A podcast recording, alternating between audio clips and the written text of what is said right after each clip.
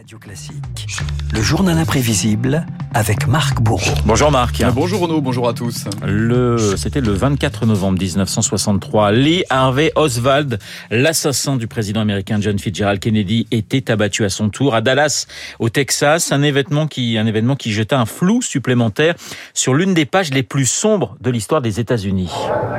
Et commençons par une image célèbre. Renault Lee Harvey Oswald, entouré du shérif de Dallas et d'une dizaine de policiers. C'est la cohue dans le sous-sol du commissariat ce jour-là.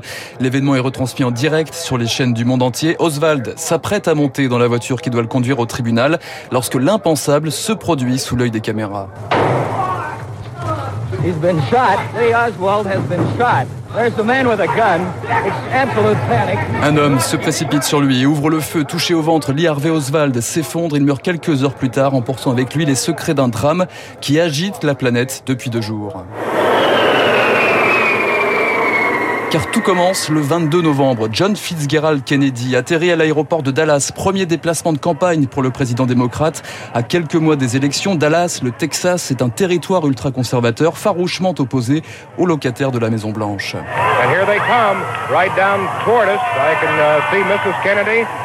Et pourtant, l'accueil est chaleureux, la foule est nombreuse sous un ciel d'automne bien dégagé. Après quelques kilomètres, la Lincoln décapotable arrive sur Delhi Plaza. Il est midi 30. Trois coups de feu retentissent, le président s'effondre, Jackie Kennedy à ses côtés rampe sur le capot de la voiture qui repart en trombe. Quelques minutes plus tard, la chaîne américaine CBS interrompt ses programmes. Here is a bulletin from CBS News. Three shots were fired at President Kennedy's motorcade in downtown Dallas. Stay tuned to CBS News for further details. Sur place, c'est la panique, la confusion. Les médecins tentent de ranimer Kennedy pendant 20 minutes en vain. Une heure après les tirs, une séquence historique dans l'histoire de la télévision. Le présentateur vedette Walter Cronkite, la gorge serrée, découvre en direct le communiqué officiel. From Dallas, Texas, the flash, apparently official, President Kennedy died at 1 p.m. Central Standard Time. Vice President Lyndon Johnson has left the hospital John Fitzgerald Kennedy est mort. Le vice-président Lyndon Johnson est immédiatement mis en sécurité. Une prestation de serment est improvisée à bord d'Air Force One. Le cliché, lui aussi, fait le tour du monde. Au centre, Lyndon Johnson jurant sur la Bible. À sa droite, Jackie Kennedy. Son tailleur est encore taché du sang de son mari. Au même moment, un suspect est arrêté dans un cinéma de Dallas où il vient de trouver refuge après avoir abattu un policier, un homme de 24 ans. Son nom, Lee Harvey Oswald.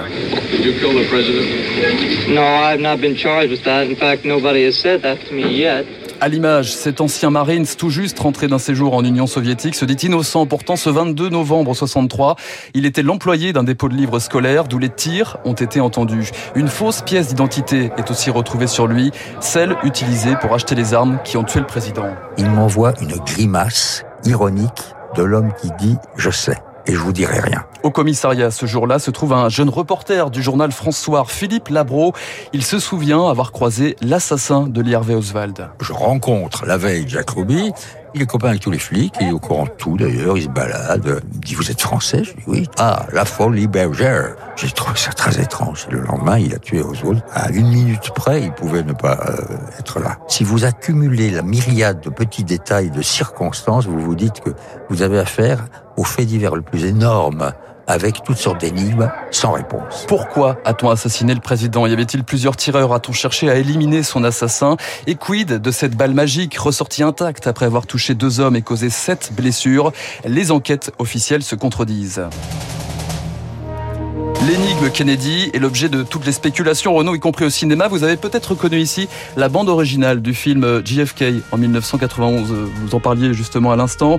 En 91, son réalisateur Oliver Stone pointait la responsabilité de la CIA, du FBI. Il accusait même le vice-président Johnson d'une tentative de coup d'État. C'est seulement, il me semble, les agences clandestines américaines qui pouvaient avoir la puissance de désigner la, route, par exemple, de, Kennedy. Le CIA, sinon eux, peut-être une agence militaire. Le gouvernement n'a jamais ouvert des dossiers. C'est nécessaire que j'ai fait une hypothèse. Je suis critiqué pour ça parce qu'il dit que c'est la fiction, mais On ne sait pas en Amérique, on ne sait pas toujours l'histoire complète. Le film accélère la divulgation des rapports d'enquête, mais 30 ans plus tard, à peine un tiers des dossiers sont rendus publics. La société américaine reste dans le flou. Aujourd'hui, 59% des Américains disent croire encore à la thèse du complot.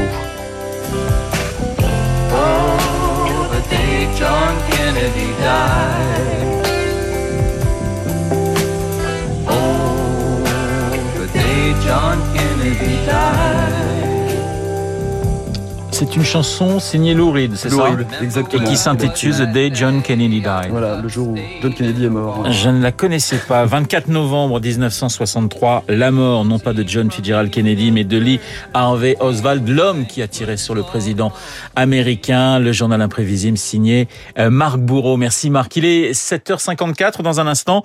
Le décryptage de l'ami David.